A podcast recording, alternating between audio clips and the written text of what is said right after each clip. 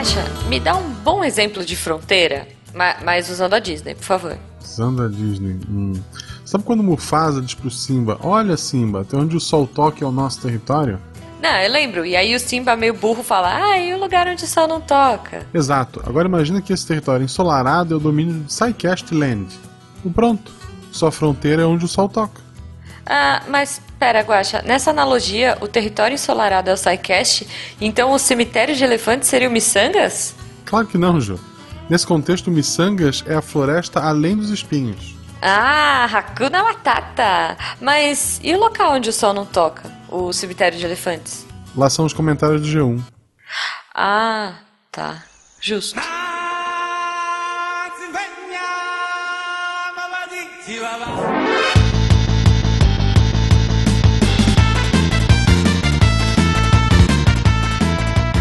Queridos ouvintes, aqui é o Tarek Fernandes de Anápolis e a mesa de xadrez está posta. Bonito, bonito. Olá, pessoas, aqui é Fernando Malto Fencas, diretamente de São Paulo. Uh, e na falta de frase melhor, a geopolítica e a política da Terra por outros meios. Meu Deus do céu. Sério que vai ser nesse nível? Desculpa, cara. Realmente eu pensei em alguma coisa mais inteligente, mas é nesse nível. Aqui é Matheus, professor Barbado de Curitiba, Paraná. E existem armas suficientes no mundo para armar uma a cada 12 pessoas na Terra. A questão é, como podemos armar as outras 11? Que isso, hein? Caramba. Yuri Orlov. das armas na vez. Exatamente. Exatamente.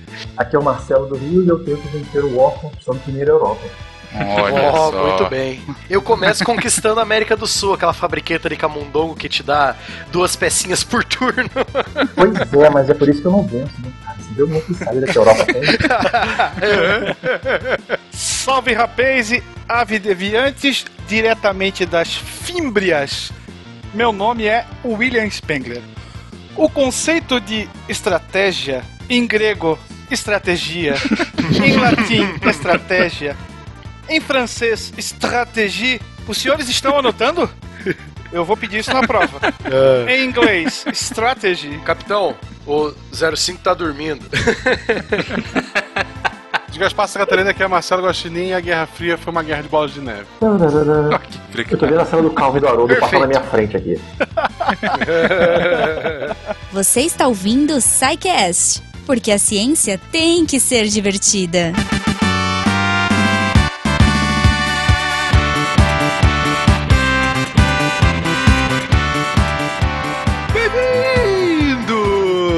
A mais uma sessão de recadilhos do SciCast. E eu sou o Fê. E eu sou a Jujuba.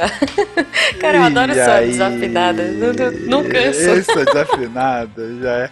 Eu fiquei triste porque eu tinha expectativa de fazê-la no Pint of Science ah, semana passada e não a fiz. Poxa vida, e foi tão legal. Pois é. Olha quem foi, Nossa. gente. Muito obrigada a todos vocês que Sim. foram.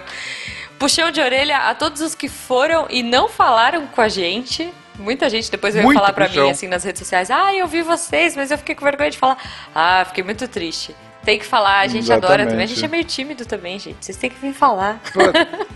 Eu, as melhores cenas eram das pessoas que iam falar com a Jujuba, porque a Jujuba é a nossa popstar. Ah, pronto. E aí falava meio de ladinho assim comigo e tal, não sei o quê. Aí depois do, do, que acabou o episódio vieram, mas você é o Fencas, assim. não, eu não te imaginava assim, o eu Fencas nunca sabia se isso era bom ou ruim. Mas nosso overhoster todo da estica. Eu vim do trabalho, gente, eu tinha que estar tá chiquinho. Ok, enfim, muito obrigada, pessoas. Sim, sim, sim. E temos um recadinho especial aqui. Muito. Nosso Deus do Wi-Fi lá do Espírito Santo, Werther Hollen, ele queria que a gente divulgasse o seguinte: a gente vai ter um encontro capixaba de podcasters e ouvintes. Olha só. Com confirmação já de podcasters do Beco da Bike, obviamente, né? O queridinho de nosso Werther, do SciCast também, do Na Trilha Podcast, Will Who Cast e Observador Quântico. Cara, um vai encontro, ser muito legal. Puta, excelente ideia que eles tiveram. E o encontro vai ser nessa sexta de publicação do episódio, Olha dia aí. 26 do 5. Então, se você tá ouvindo isso no início do dia, ainda dá tempo. Se você tá ouvindo de noite, sai correndo. Corre. Se você tá ouvindo sábado, desculpa. Você só vai pegar a ressaca. Exatamente. Vai ser nessa sexta, no Shakes Bar, que fica na rua Jair de Andrade, número 700, Itapuã, em Vila Velha, a partir das 8 horas. Eles não têm ideia de quantidade de pessoas, então pode faltar ou sobrar lugar, mas estejam lá. Sobrar não, gente. Não pode sobrar lugar, não. Tem que Nunca, encher nunca. o lugar e vocês têm que se divertir, mandar muitas fotos pra gente nas nossas redes sociais e no post desse episódio, porque a gente quer ver como foi esse encontro, hein? Exatamente. Sabe uma outra coisa que a gente quer ver muito, Ju? Hum. Patronos. Patronos. Porque os patronos são a base que sustenta esse projeto.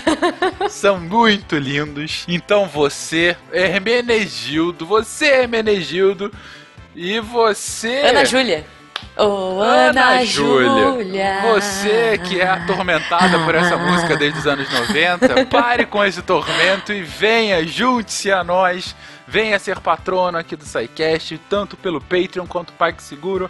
A partir de um realzinho, vocês sabem que estão contribuindo para a perpetuação desse projeto lindo. Exato. Se você quiser parar na, na padoca e comprar um pãozinho de queijo, ah, compra um pãozinho de queijo pro SciCast também, olha aí. Aceitamos, aceitamos. Aceitamos, aceitamos. Inclusive, eu tô indo pra Minas, adorei. Vou- comer pão de queijo até sair pelo nariz. Mas não é pra isso que a gente tá aqui, né, Fica? Desculpa, devaguei. Não, é.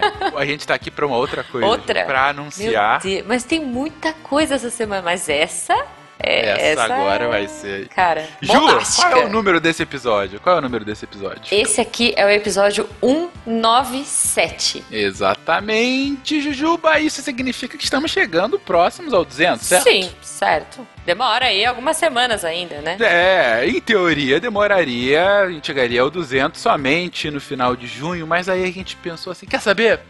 Vamos chutar o balde, chutar o pé da barra, O tudo. patrão ficou maluco. O patrão ficou maluco, a então, gente tá gente... tipo Einstein é- com a língua de fora, com um copo de Becker na mão, dançando a ula. Sei lá por quê.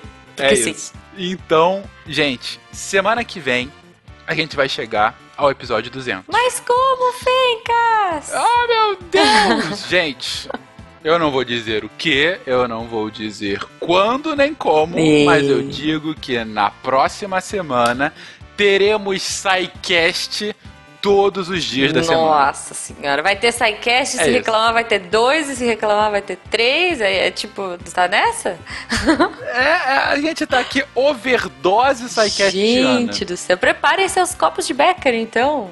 Preparem seus feeds, preparem seus fones de ouvido. Meu Segunda, Deus. terça, quarta, quinta e sexta que vem a gente vai ter SciCast e a gente chega ao programa número 200 e todos os programas da semana que vem estão foda. Nossa então assim, Senhora. só se prepara, se Cara. prepara que vocês vão cansar de ouvir a nossa voz.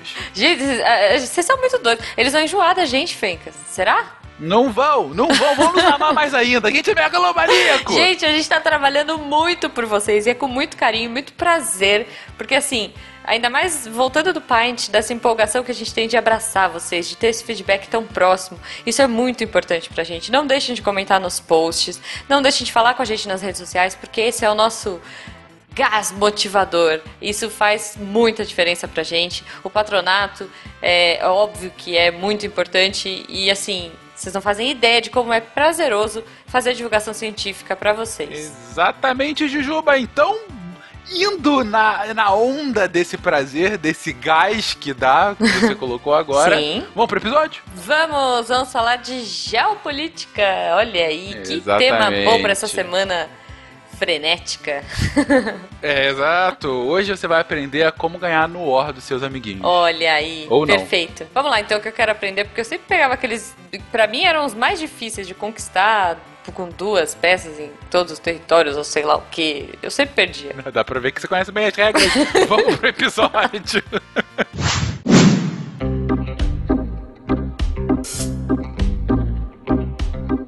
Uma antiga anedota que circulava pela antiga República Democrática Alemã dizia: Um operário alemão consegue um emprego na Sibéria. Sabendo que toda a correspondência é lida pelos sensores, ele combina com os amigos um código. Se a carta estiver em tinta azul, o que diz é verdade. Se estiver em vermelho, é tudo mentira. Um mês depois, seus amigos recebem a primeira carta, escrita em azul, com os dizeres: Aqui é tudo maravilhoso. As lojas vivem cheias, a comida é excelente e variada, os apartamentos são enormes e bem aquecidos, os cinemas só exibem filmes hollywoodianos, há muitas garotas e todas loucas por mim. O único problema é que não se acha tinta vermelha. Clarice Linspector.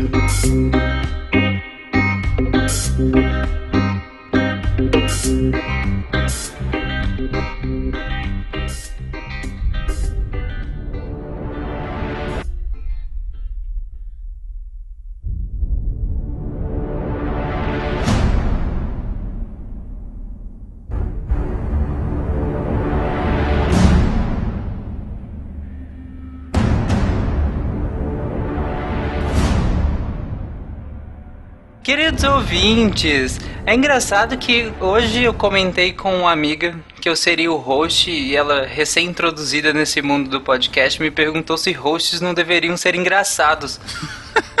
Isso foi muito errado, mas eu acho que não. Fencas não é. Enfim.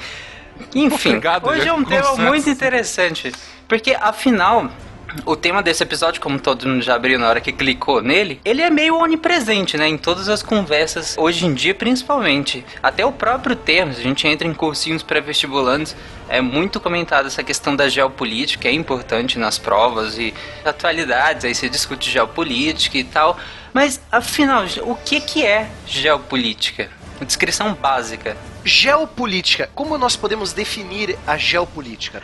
Ela é um estudo das políticas internacionais para entender, explicar e também talvez predizer o comportamento político internacional analisando a geografia, clima, topografia de todas as regiões, né, demografia de todas as regiões da Terra, como que o país se comportaria em uma comunidade internacional. Quase como nós falamos basicamente nas RI, né? Você tem que imaginar que os países eles são, cada um é uma pessoa tem suas vontades, seus desejos, e esses desejos e vontades são moldados através de suas fronteiras, a geografia do local, o clima, a topografia, recursos naturais. Então, como que esse país se comportaria mundialmente? com outros países. Essa é a geopolítica. É o básico do básico.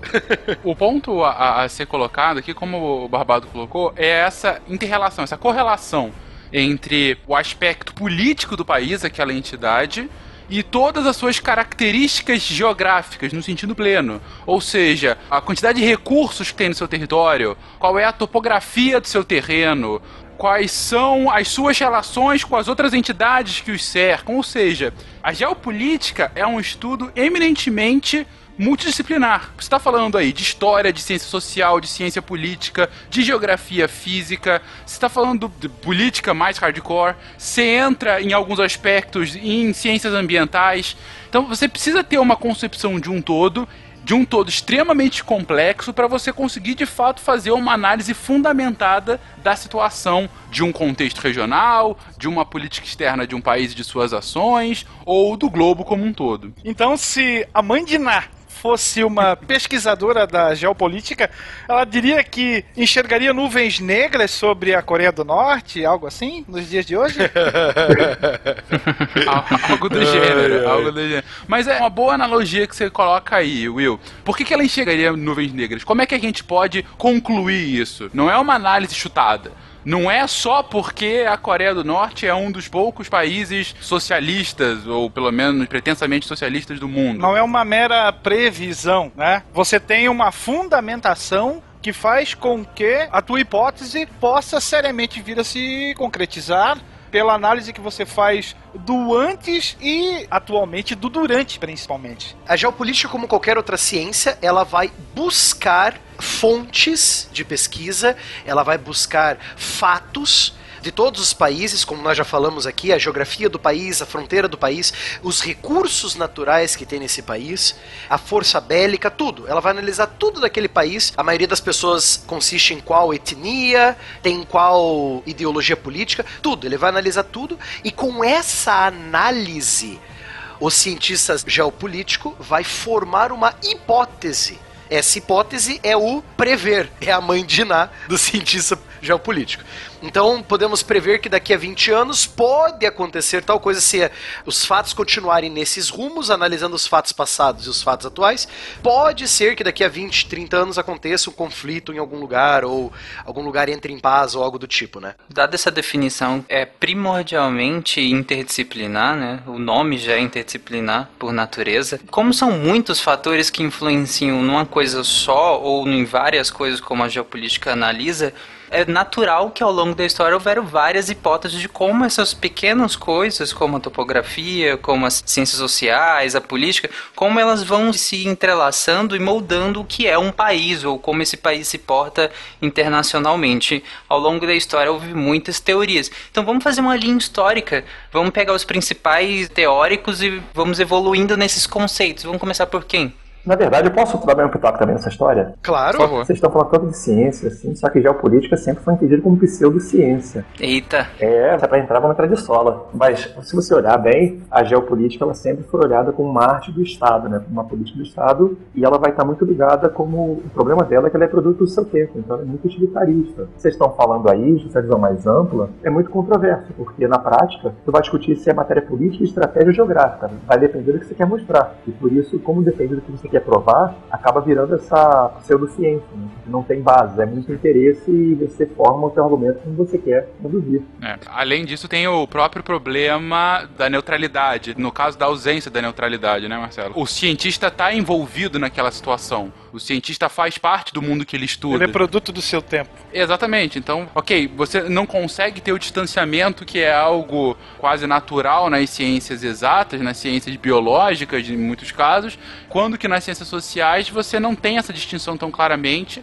sem contar, como o Marcelo colocou agora, toda a carga ideológica, política e, e que está envolvida, toda a motivação que está por trás do seu estudo. E aí fica a discussão eu tô fazendo uma hipótese neutra para chegar a uma conclusão puramente científica ou eu tô fazendo um estudo para comprovar um ponto previamente que eu já tinha, né? Exatamente. Aí você vai pensar que geopolítica, cara, essas definições que vocês colocaram são muito bacanas e eu não tenho como discordar tanto, mas eu discordo quando eu falo que geopolítica acaba sendo uma análise dos resultados de uma interação entre os arranjos geográficos as perspectivas de quem está fazendo esses arranjos e os processos políticos envolvidos. E tudo se influenciando mutuamente. Então, desse jeito, você seleciona o que você quer mexer, você seleciona o que quer botar, e você simplesmente ignora aquilo que não te interessa. Por isso que torna-se muito conveniente a formação de uma, de uma ideia de uma ciência, porque a ciência vai ser tão conveniente quanto for conveniente para mim. Então é, é, bem legal essa discussão de base, mas poderia levar um século falando isso, né? É, a gente ainda vai voltar posteriormente nesse assunto, a gente vai ter um episódio específico para falar de metodologia científica de ciências sociais, né? Que tem uma distinção clara das ciências exatas. E o que você puxa também, Marcelo, responde um pouco do que o Tarek perguntou agora agora há pouco. Ah, mas como isso evolui ao longo do tempo? Ora, as teorias evoluem muito também de acordo com o seu tempo. Você tem uma proto-geopolítica, a gente pode pegar pensadores antigos, talvez o Tucídides, que falava tanto lá da Guerra do Peloponeso e, e de Esparta e Atenas. O próprio Nicolau Maquiavel também, que nós já falamos, sempre falamos do tio Nicolau aqui no, nos, nos caches de humanas, né?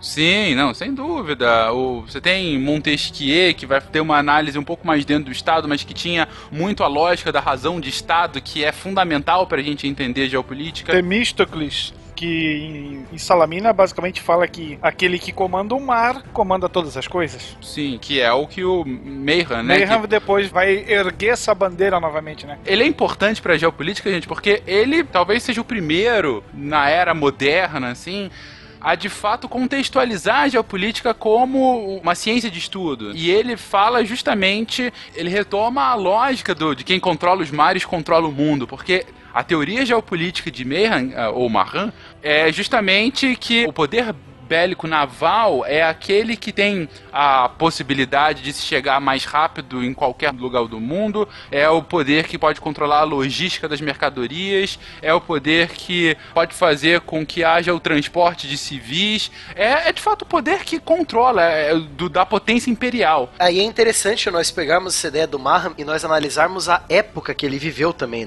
que faz todo o sentido. Aí nós lembramos da fala do Marcelo, que infelizmente Infelizmente, a, a geopolítica ela tem essa parcialidade devido a pessoa ser produto do seu tempo, né, Marcelo? O meu resumo é oficial da Marinha dos Estados Unidos, biógrafo do Almirante Nelson, e definiu princípios básicos de como se fazer a guerra no mar, e os métodos que ele criou foram operacionalizados e perpetuados. Almirante é um hoje ainda é um dos postos máximos da graduação da Marinha, né? E aí a gente está jogando ali logo após 1880, 1890, então ele já tinha, de certa forma, um know-how para falar sobre isso. Ele já tinha vivenciado experiências que fizeram com que ele se deslumbrasse pelo tal do poder marítimo. Exatamente. Na Guerra Civil Americana, você tem todo um bloqueio naval do Sul.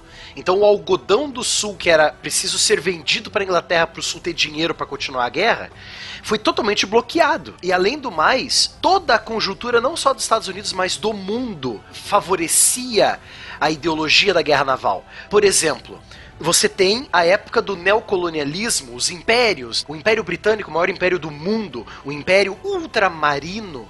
Você precisa de uma rede de navios mercantes e navios de guerra para o seu a sua produção, a sua riqueza fluir. E lógico, 20, 30 anos depois que o Maham teve essas ideias, você vê na Primeira Guerra Mundial uma Alemanha usando de sua frota de submarinos fazendo uma guerra submarina irrestrita. Qualquer navio passando perto da Inglaterra ou da França é afundado. Então, qual era a ideia da Alemanha?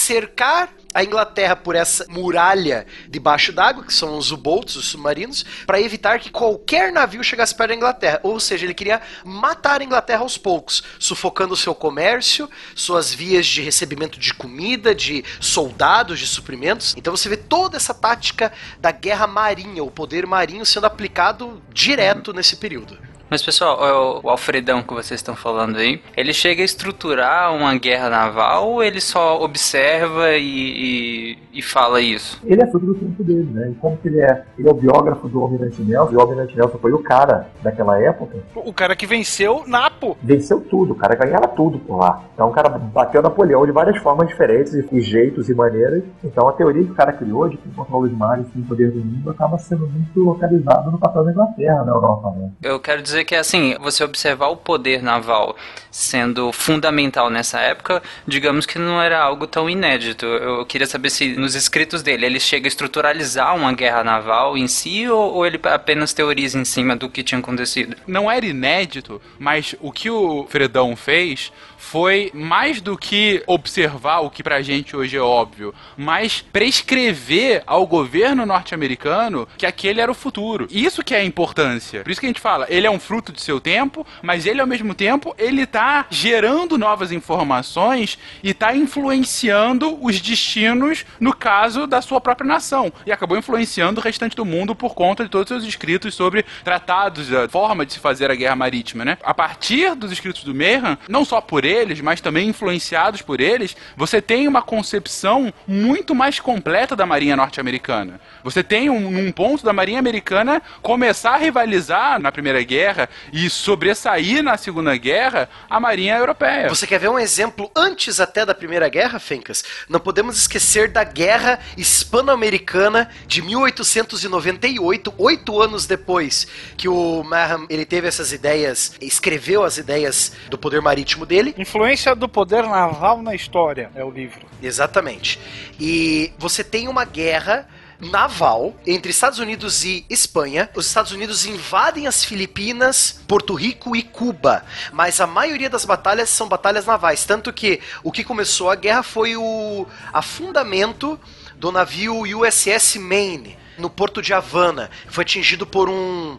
o que eles chamavam na época de torpedo. O torpedo deles, dessa época, antes da Primeira Guerra, ele é uma mina é, marítima simples. Então, você tem combates navais no Pacífico, entre a frota americana e a frota espanhola, combates no Caribe. Então, você vê que já antes da Primeira Guerra, os Estados Unidos já estava expandindo seu poderio naval. Apesar de nós falarmos do poder naval, a teoria do poder marítimo, ou o poder marítimo, não é sinônimo sinônimo de poder naval. O Mayhem vai além. Poder naval ele trata no potencial militar, mas ele diz que além do potencial militar, que seria basicamente o domínio do oceano pela força das armas, mas o comércio e a navegação pacífica, isso também é de suma importância para o crescimento e para a prosperidade de um Estado. Então ele procura ver além do conflito. Até para complementar o que o Tarek falou, ou perguntou, para você poder entender o papel do Mahan, do Mayhan na história, você tem que olhar com, em relação a que ele é comparado, né? Todo mundo fala que o Sirius em de Cloud de companhia,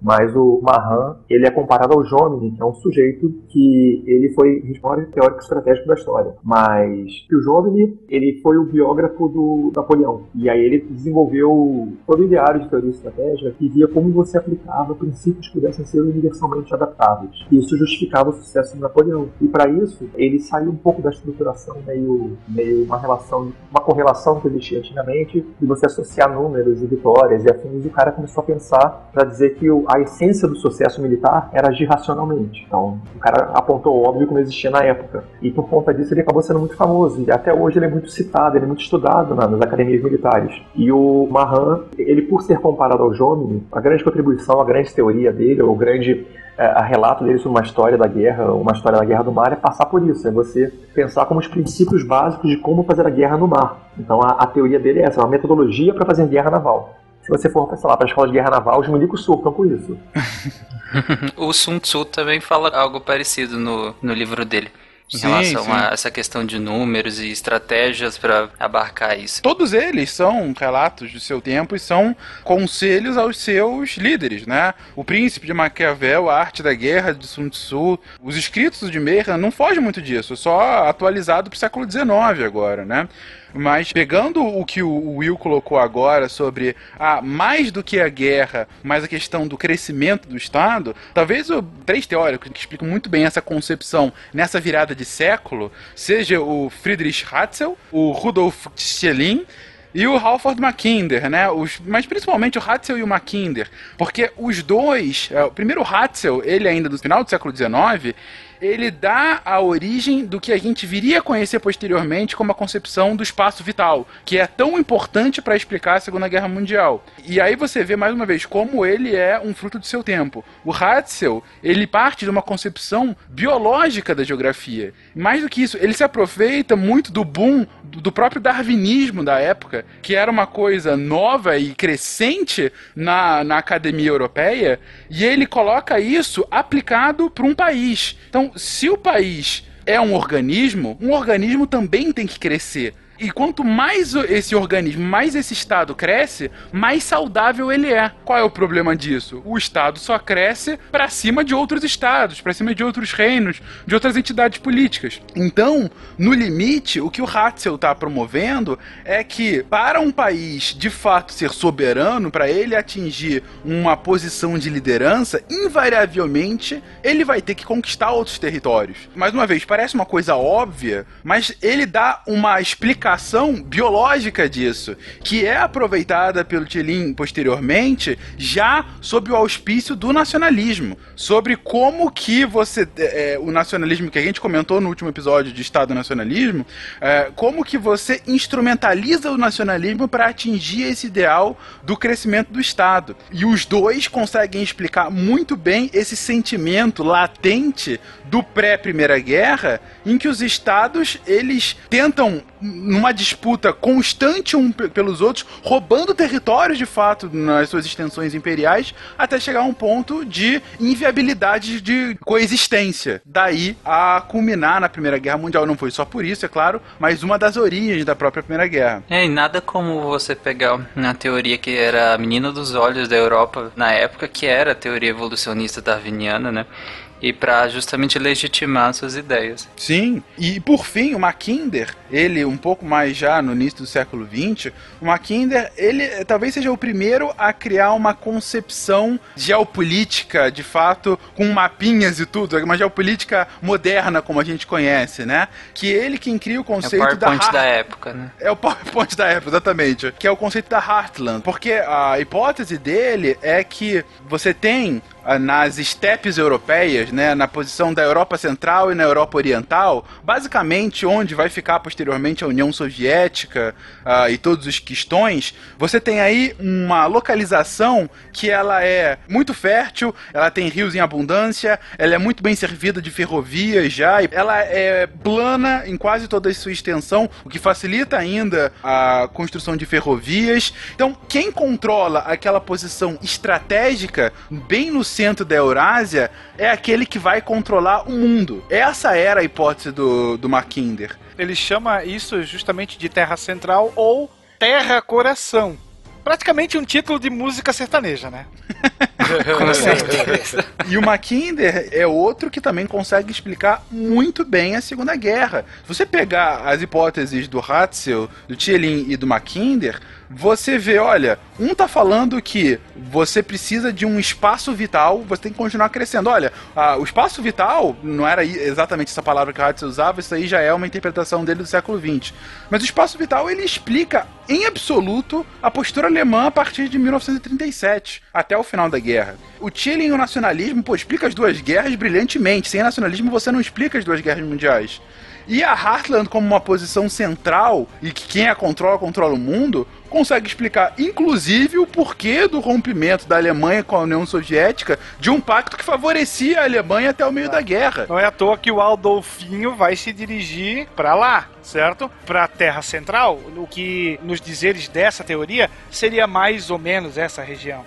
Nicht der Staat hat uns geschaffen, sondern wir schaffen uns só para quem não pegou, o que, que é o espaço vital no contexto da Segunda Guerra? O conceito do espaço vital é o seguinte: usando dessas ideias do Hatzel, Hitler e até outros teóricos, não só nazifascistas, mas é, outros teóricos autoritários, né, e teóricos a favor da guerra. Até porque é anterior a isso, né? Sim, é muito anterior a isso. Ele dizia o seguinte: para a Alemanha crescer, ela precisa do Lebensraum. O Lebensraum, traduzindo, é espaço vital. Então, espaço vital para a Alemanha crescer. Que espaço vital seria esse? Seria a Rússia europeia a Polônia, a Ucrânia, os países bálticos, onde tem terreno fértil para plantar comida e expandir a população ariana. Você quer fazer um grande país para os arianos, para todos os arianos do mundo virem morar. O Lembesraum seria toda a terra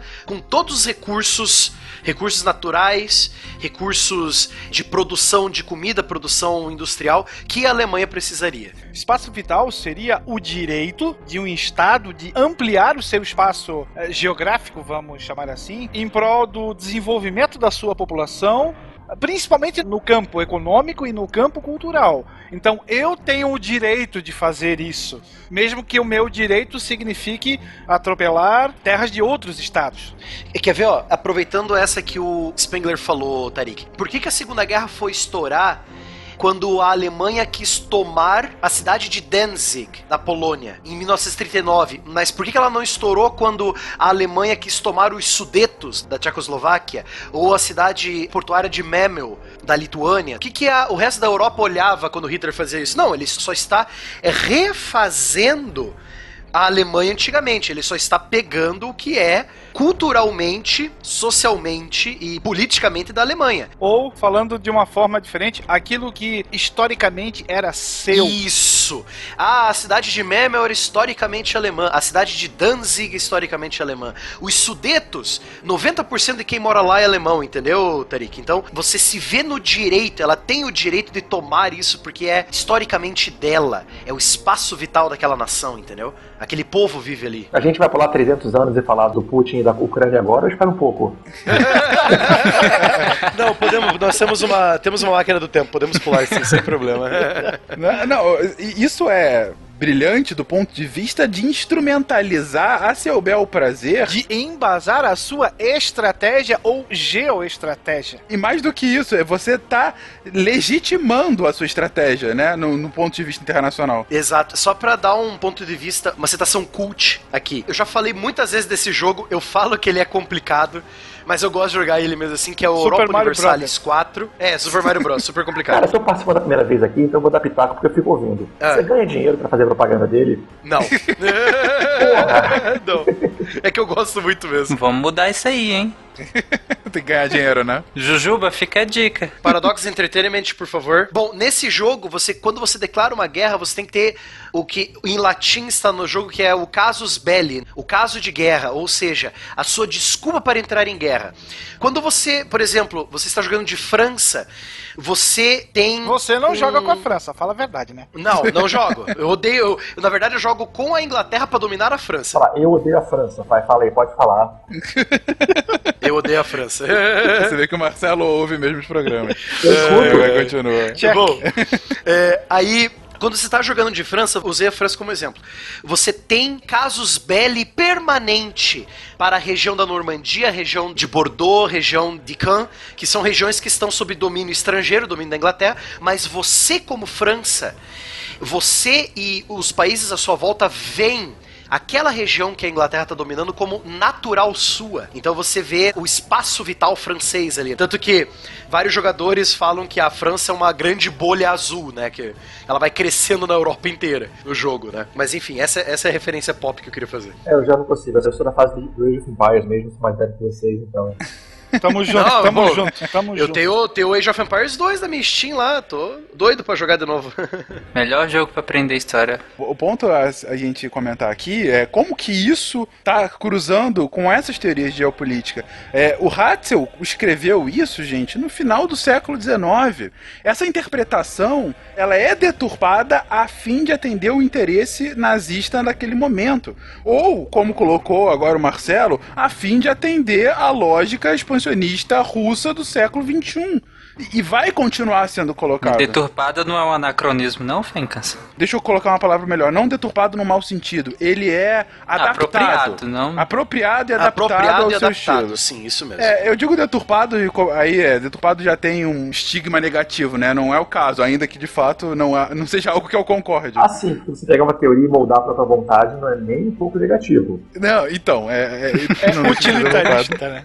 Eu digo é. o seguinte: 140% dos russos concordam com o tio Putin. Eu garanto isso pra você. Eu fiz o questionamento porque quando se, se fala deturpada, às vezes parece que ela partiu de algo bom e, no caso, a pessoa, né, agente da deturpação, trouxe para, para algo mal, algo ruim, né? O que no caso não necessariamente é assim.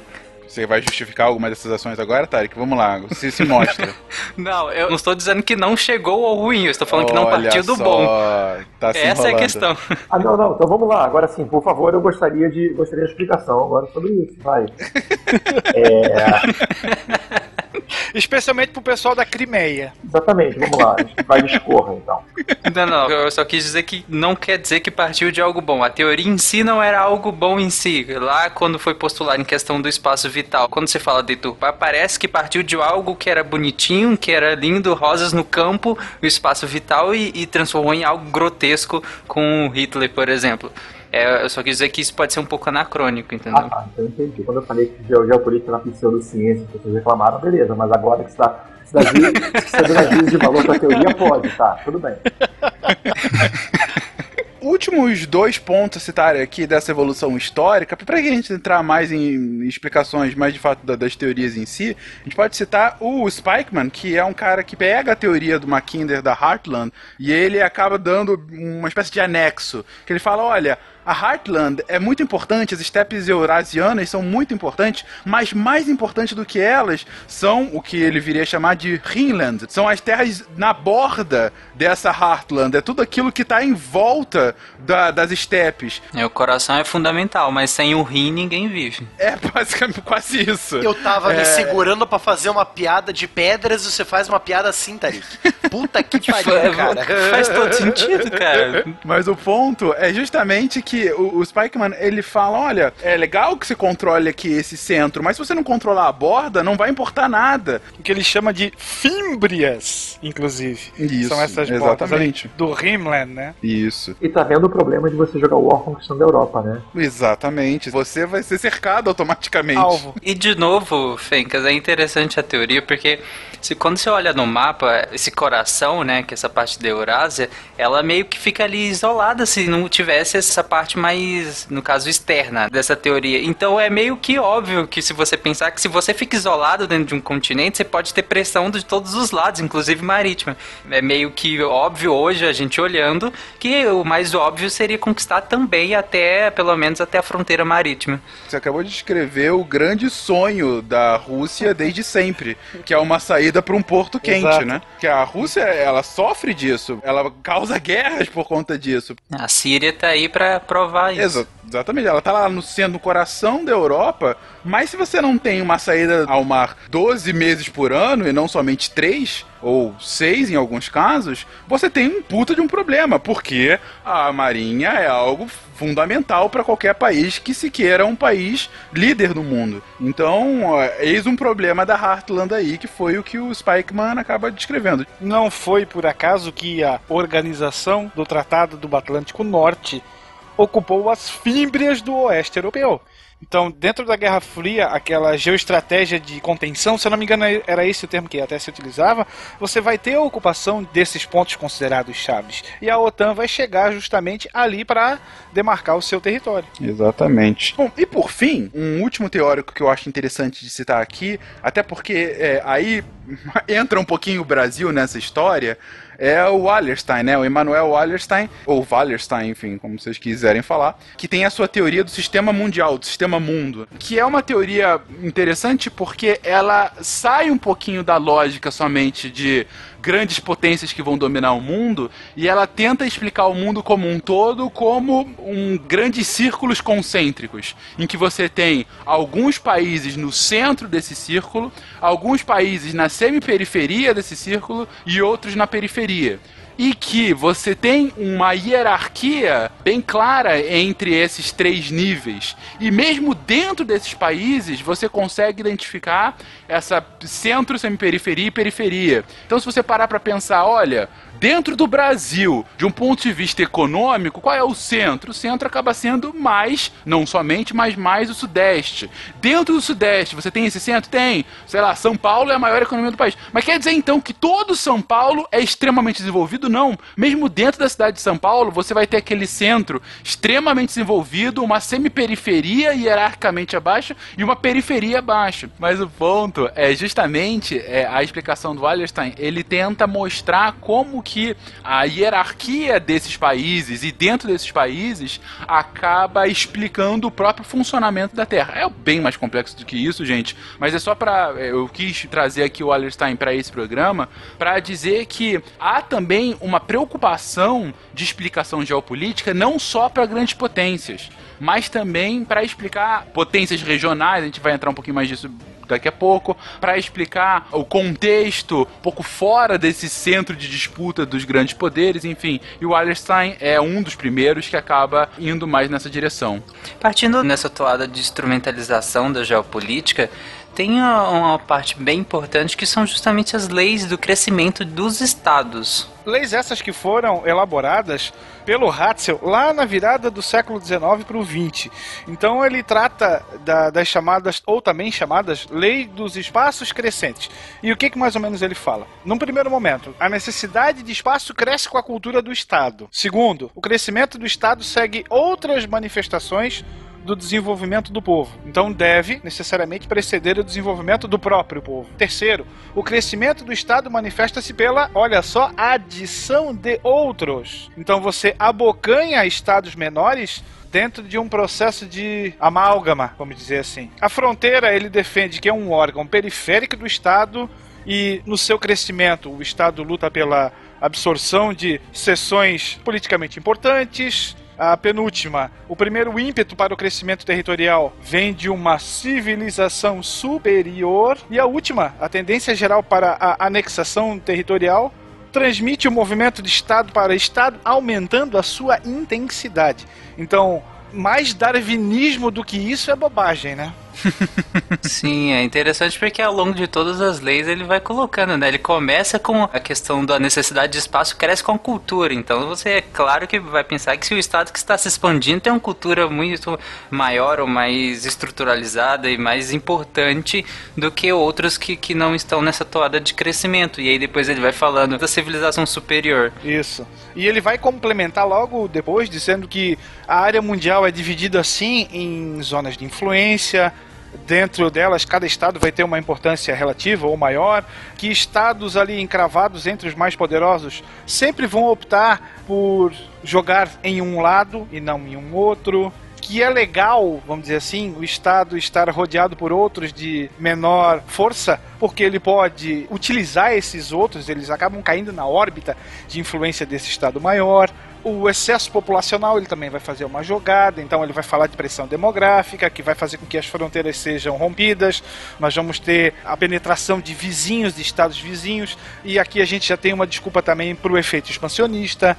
E aí você tem, novamente, né, aquela questão de mais forte, a, a bandeira da civilização, novamente, e o, o Estado mais fraco automaticamente acaba dizendo amém para o seu senhor. Tudo isso faz com que essas ideias que afloram na virada do século XIX para o XX, aí a gente já está falando dos movimentos nacionalistas fundamentalistas, é, surfem de uma maneira muito legal nessas ideias e vão acabar encontrando talvez uma fundamentação teórica para as suas futuras práticas. Aproveitando a doce voz do Guaxa, que é sempre muito bem-vinda nesse podcast, vamos falar da parte geográfica da geopolítica, as primeiras três letrinhas dessa palavra. Eu fiquei chocado com o Tarek falando bem de mim, eu nem, eu nem sei o que fazer agora. Só, só falta dizer que tu tá com um pote de sorvete aí. Não, tem macarrão no forno para eu esquentar. Olha só.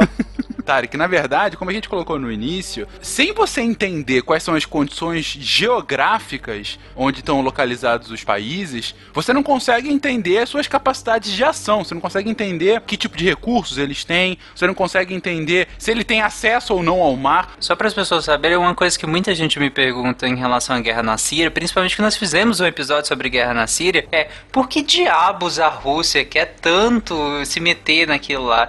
Uma das explicações é uma explicação essencialmente geográfica. Então tá aí a importância. Que é a questão do, do mar quente lá. É, foi o que a gente comentou. Gente, o Mar Quente, ela causa guerras na Europa desde o século XVIII. XVIII eu acho que é um exagero, mas pelo menos desde o século XIX, essa busca da Rússia pelo Mar Quente. Podem ficar tranquilos que isso aqui não é de, não é de 2017. É bem, bem... A gente tem 200 anos, basicamente, disso. Isso é uma das explicações. Isso explica, por exemplo, por que é tão ruim para um país como a Bolívia ser um país isolado, é o que a gente chama de landlocked, né? Guerra do Chaco, hein? Spengler, não é a Guerra do Chaco, foi a Guerra do Pacífico, 1876. Ah, é, Guerra do Chaco é com o a Paraguai.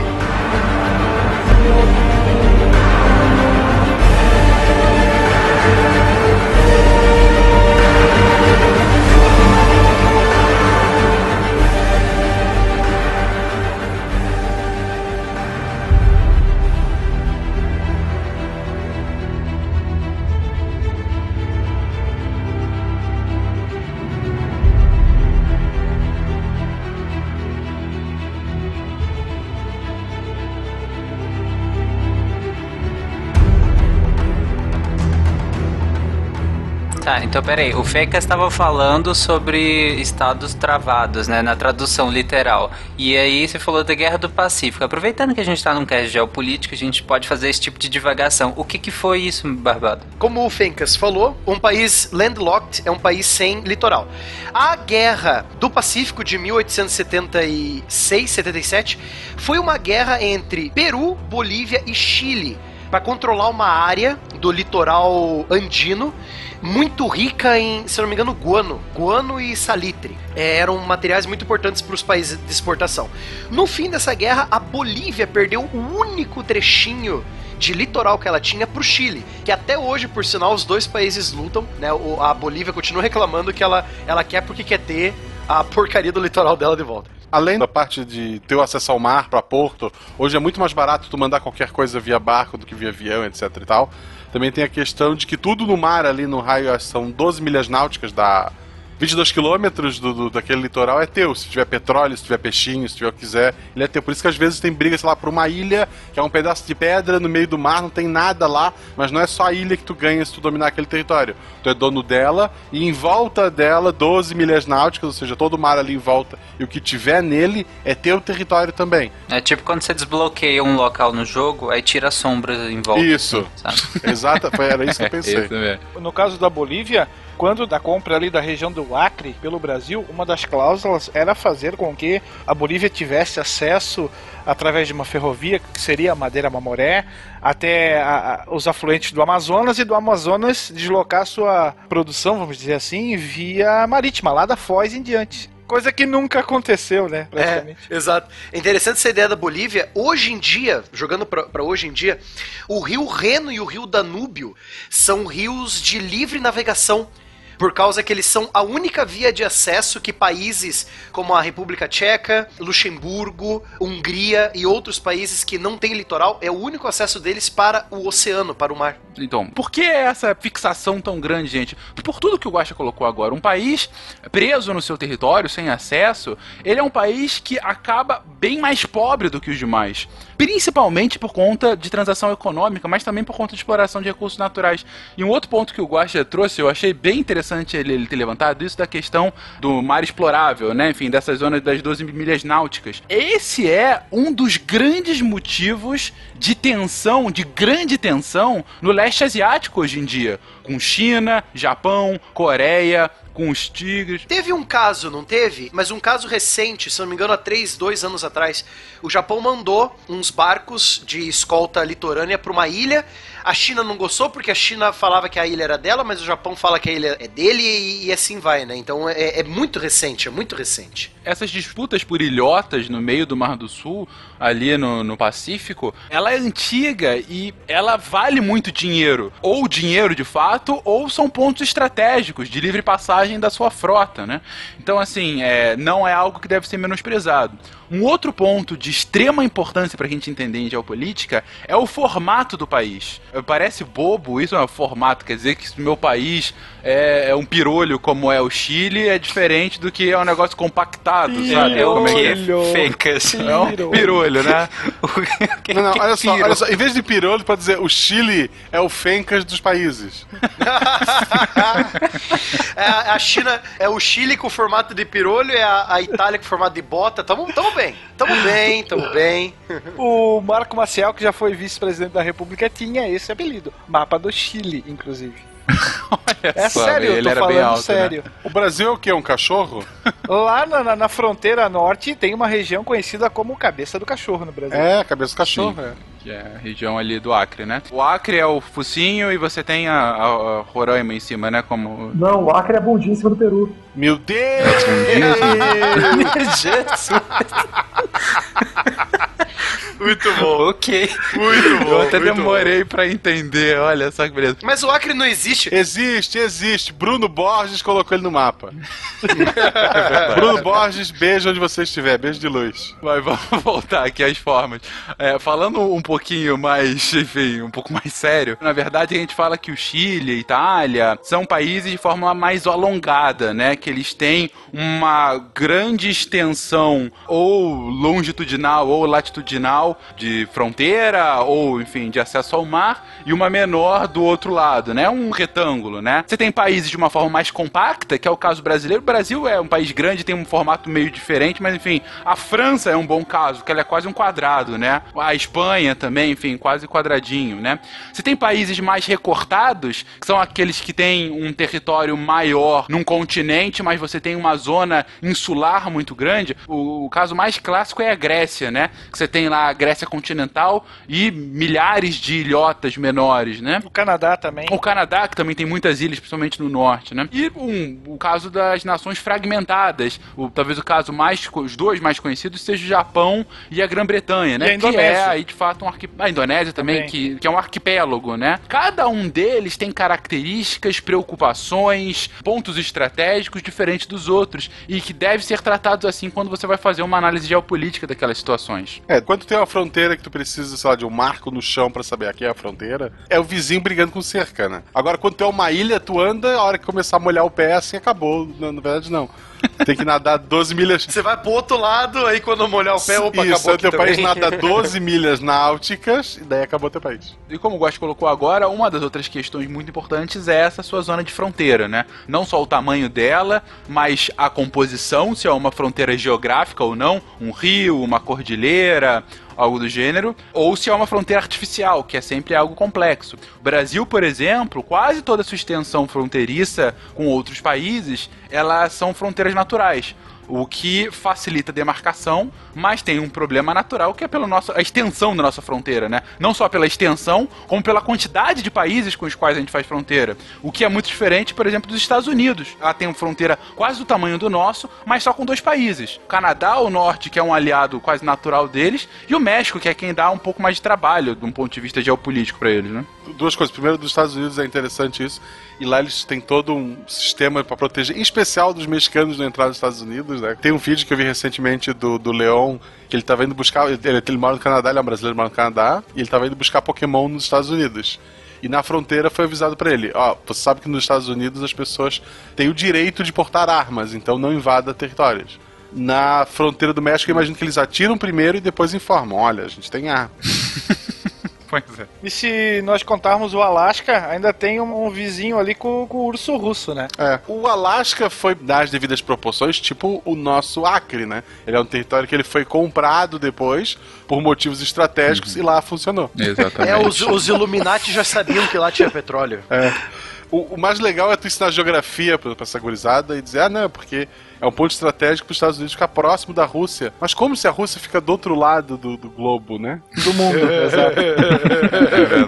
como se a Rússia está do outro lado do mapa. É, a Terra é plana, então. É, não tem problema. Do Brasil, outra coisa que é interessante, se a gente for olhar a nossa primeira fronteira lá, a gente falou já em outros podcasts, era o Tratado de Tordesilhas, era só uma linha reta. Tipo, ó, até aqui Imaginária. é Brasil. Imaginária. Isso. Imaginária, Isso. por favor. Não passaram no chão, na, na minha cabeça eles foram passando no chão, andando assim, tipo, riscando o chão, assim. É, parênteses, eu fico sempre imaginando o cara que anda de navio indo, sei lá, pra Europa, ele tem que estar ligado pra não encalhar na linha do Equador. É. Foi dado exemplo ali, ah, todas as fronteiras, ou praticamente todas do Brasil, elas são acidentes geográficos, porque funcionou assim, tinha uma linha imaginária, botaram um brasileiro, eles foram andando até onde dava. Então a fronteira do Brasil é até onde deu. Não é porque ela foi definida assim, não. A linha era muito, muito antes. A gente só foi andando. Com essa precisão geográfica, gente, até agora nós comentamos as, as bases das teorias geopolíticas, o porquê do gel, né, na, na palavra geopolítica, mas a parte que para mim é a parte mais fascinante. Até agora nós falamos de poder terrestre, de fato geográfico terrestre. Falamos da, da questão do mar também, como ele já foi visto como o mais importante tipo de dominação, afinal partir dele você conseguiria dominar todo mundo. Mas e o poder aéreo, gente? Nós temos dois teóricos que vão defender, sim, a teoria do poder aéreo. Um é um italiano, um militar italiano chamado Giulio Doet, e o outro vai ser um russo naturalizado estadunidense, Alexander Seversky. E eles defendem que a arma aérea seria a arma suprema. Então, o conceito do bombardeio estratégico vem daqui. E o Doé vai defender a ideia de conquista do domínio do ar. Se você dominasse o ar, você poderia largar, vamos dizer assim, com grande vantagem para articular um ataque a longa distância no seu inimigo. Você teria aqui um coringa na manga, vamos dizer assim. E essa teoria é elaborada no Entre Guerras e depois o, o russo naturalizado vai que era piloto na Primeira Guerra e vai observar a ação do, dos aviões durante a Segunda Guerra e vai referendar e vai dizer sim que a força aérea e o poder aéreo seria um diferencial muito grande. E aquele que conquistasse as zonas aéreas seria fatalmente o conquistador de quase todo o mundo. É, é interessante porque nessa teoria não é só, pelo que eu entendi, é, não é só uma questão de você ter um poderio aéreo gigante, gigantesco, mas é muito mais uma questão de estratégia de uso desse poderio, como você falou Isso. nessas zonas, né? É, nós vamos ter um general alemão chamado Ludendorff durante a Primeira Guerra que vai tornar uh, um pouco mais prática essas ideias com o bombardeio estratégico, sim, já na Primeira Guerra. É interessante nós falarmos também, indo da Primeira para a Segunda Guerra, o poderio aéreo sendo usado na sua totalidade.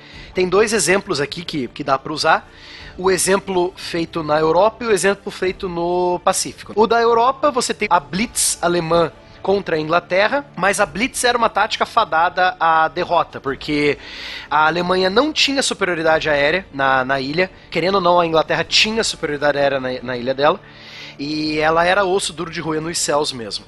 Os alemães eles só tinham 15 minutos de combustível para voar sobre a Inglaterra e o piloto inglês estava voando, estava voando sobre sua própria casa. Então, literalmente em casa, né? Literalmente estava jogando em casa a tática de bombardeio usada pelos aliados a partir de 1942, 43, 44 contra a Alemanha, que era os bombardeiros diurnos e noturnos, os diurnos feitos pela oitava esquadrilha de bombardeiros americana e o noturno feito pela esquadrilha de bombardeiros inglesa. Então, dia e noite caindo bomba em cima da Alemanha. Lógico que a Alemanha tentou remediar esse problema, começou a construir fábricas no subterrâneo, no subsolo, mas mesmo assim a destruição foi imensa, represas foram destruídas, todo o fornecimento de energia de toda a Alemanha estava 90% destruído, é, rodovias, ferrovias, então esse era, era, o carpete, bomb carpet, né, que eles chamavam, que é um tapete de bombas dia e noite, noite em dia, em cima de alvos estratégicos na Alemanha. A Alemanha aproveitava para reconstruir as coisas ali no, no, final do dia, né, no, no amanhecer no pôr do sol e no nascer do sol. Porque até trocar Exato. o bombardeio e bater o ponto, ele tinha que. É, exatamente. É, é, muito absurdo ter o cara, né? Eu sou, um, sou um piloto especialista em bombardear de dia. E o outro é um especialista, ele vai bombardear de noite. Mas você sabe que uma das táticas, e aí tática usada pela Luftwaffe, durante a Segunda Guerra, você tinha pilotos especialistas em aviação de caça noturna. O cara só voava à noite. A especialidade dele era voar à noite, completamente nas escuras, e abater o, os grandes bombardeiros aliados, principalmente de baixo para cima. Eu consegui fazer uma entrevista com um piloto desse que foi considerado AIS da, da Segunda Guerra, um alemão chamado Martin Dreves, que nos últimos tempos da sua vida morou aqui numa cidade próxima chamada Blumenau e ele fazia questão de dizer que não era nazista, que lutava em prol do país, mas que sim, que essas missões ocorriam e ele acabou derrubando mais de 50 aeronaves somente utilizando a aviação de caça noturna. Inclusive, Will, essa questão do, do, dos bombardeiros que o Guacho estava brincando, pode até ter uma questão biológica também. Algumas pessoas têm uma capacidade de visão noturna melhor do que outras, até isso é muito dependente também além do constituinte genético e epigenético, da questão da alimentação. A alimentação pode modular muito a questão da sua visão noturna ou diurna, e essas pessoas com um bom treinamento, que acreditam, né, eles deveriam ser muito bem treinados em ambientes escuros, elas conseguem desenvolver sim uma capacidade de visão melhor. A tecnologia de sinal de rádios que eles usavam também é absurda. A tecnologia da Segunda Guerra vale um, um cache só para ela, mas a tecnologia que eles usavam para os voos noturnos era impressionante para época, sabe? Para fechar esse bombardeiro de vez, foi citado até no começo lá pelo, pelo Barbado. Ao contrário do futebol, o ideal é não jogar em casa. no caso dos bombardeiros, sim. Muito bem. Bom, só para fechar também, no Japão foi a mesma coisa, só que o Japão foi uma coisa um pouco mais cruel do que na Alemanha, porque 80% de todas as cidades do Japão tinham construções de madeira. E os americanos, de pouco em pouco, iam conquistando ilhas, ilhas com pistas de pouso. Essas pistas eram usadas para bombardear as principais ilhas do Japão. Tóquio, Kyoto passaram a estar debaixo do tapete de bombas americano. Essas bombas eram incendiárias, ou seja, os americanos sabiam que a maioria das cidades era feita de madeira e mandava bomba incendiária mesmo que se dane. Até agora nós comentamos as bases das teorias geopolíticas, o porquê do gel, né, na palavra geopolítica, mas quais são as atualizações dessas teorias, quais são as novas teorias geopolíticas? Toda teoria geopolítica é baseada apenas na variável materialista. Né? Você pensar em poder, tudo para poder, capacidade material, fronteira, você vai discutir isso todo. E na prática isso vai ser um erro, porque a capacidade material, recursos, dado, eles são só a possibilidade de ter poder. Então, as teorias novas de geopolítica vão levar tanto questão material como acordos políticos de segurança à luz. Então é legal olhar para esse lado. E a gente já fez o gancho já da Síria, fez o gancho da Rússia, que fala do poder e fala dos acordos políticos, que vão ser derivados de estados que já têm capacidade material para impor poder. Isso é uma perspectiva recente, deve ter, sei uns 10, 15 anos recente. Né? Para quem está ouvindo isso, é quase a vida inteira. O seu ponto é que as novas teorias geopolíticas, elas não levam só em conta as capacidades materiais,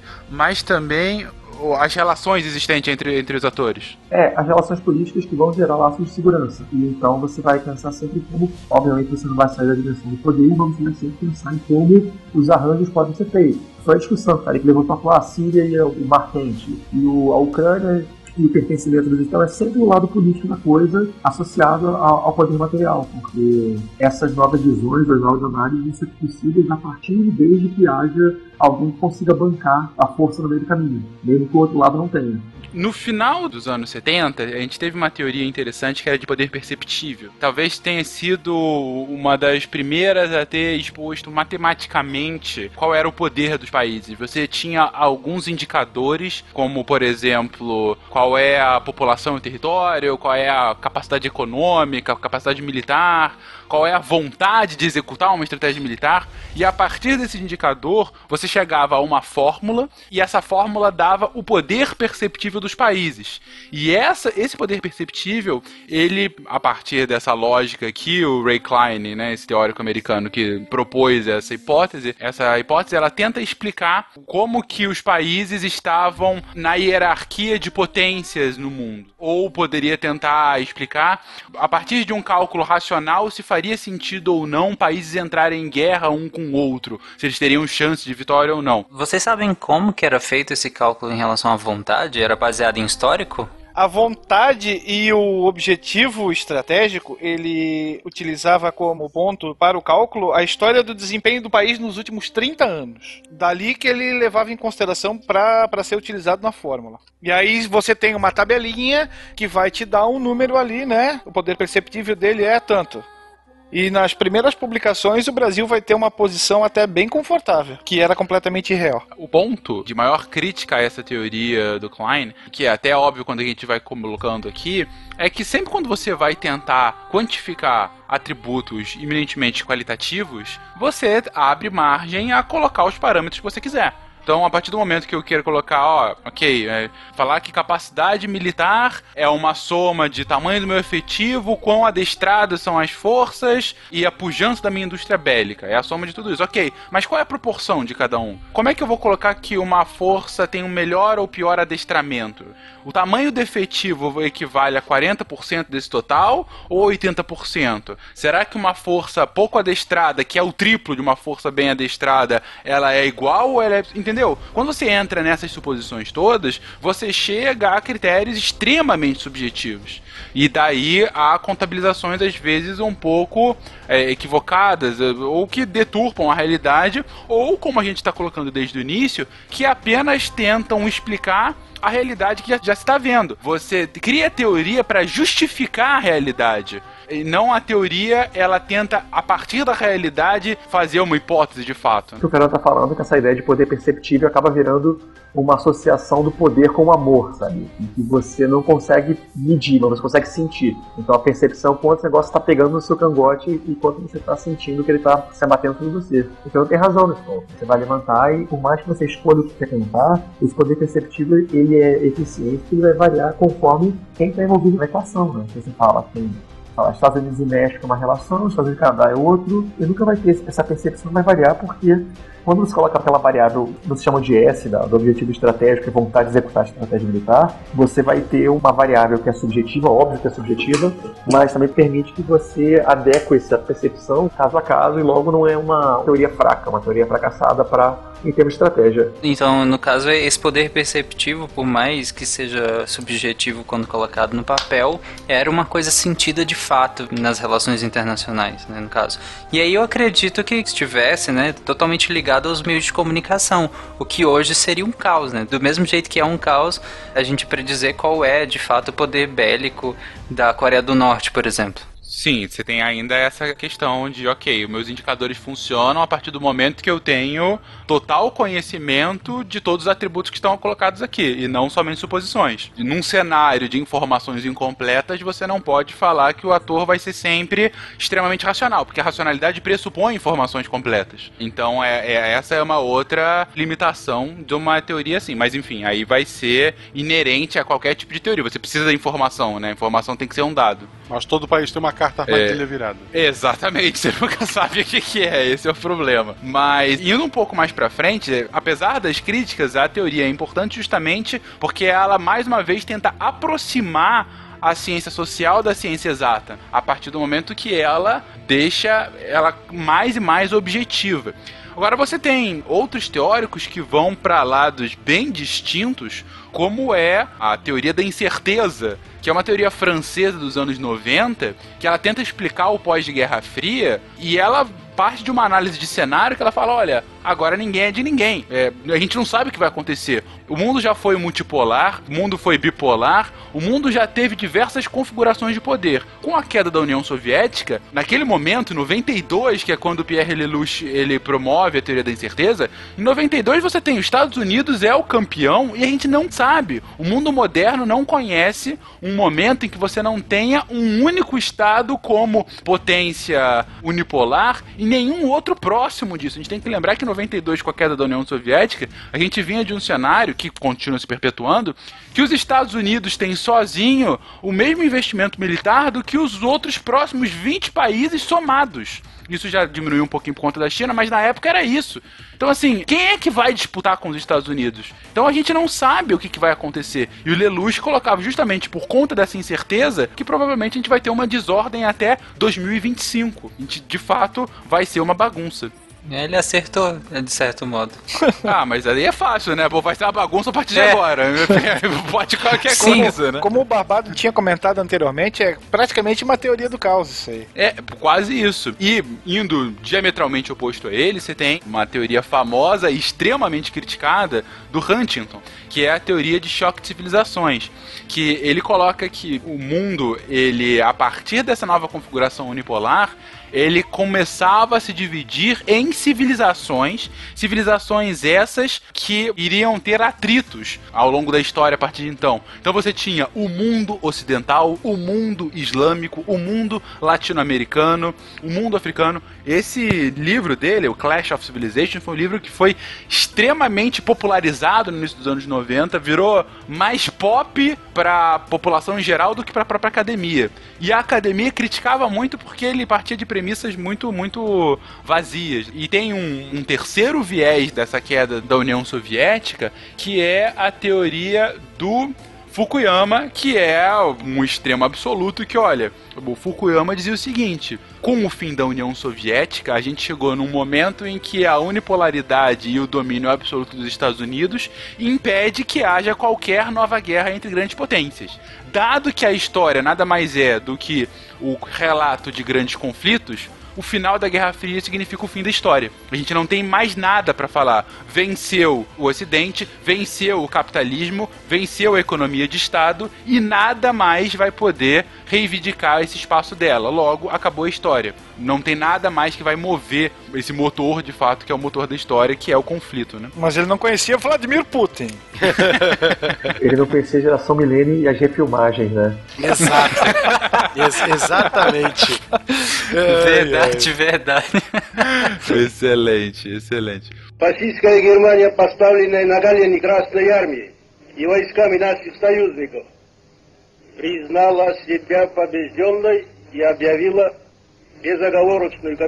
O ponto principal que a gente consegue ver aí, Tarek, é que, com exceção dessas teorias de fim de história, de unipolaridade, enfim, ou mesmo teorias mais extremas do grande sítio global, né, que veio muito com a internet, que agora com a comunicação instantânea todo mundo vai se abraçar e não vai ter guerras e vai ser aquela alegria. Vai virar miçangueira, Vai né? levar, o mundo, o miçangas venceu e o mundo não tem mais guerra. É isso aí. Tirando essas teorias mais extremas, a partir partir desse momento, você volta a ter muito essa dinâmica de teorias de blocos quais os blocos diferenciam-se uma das outras. Mas você tem aqueles que vão falar que ah, o bloco não é mais bloco ocidental e oriental, mas agora você tem a Europa, a América Latina e a Ásia, ou esses nove mundos do Huntington, ou a mundo desenvolvido e subdesenvolvido, que é uma coisa que vem lá do Clube de Roma.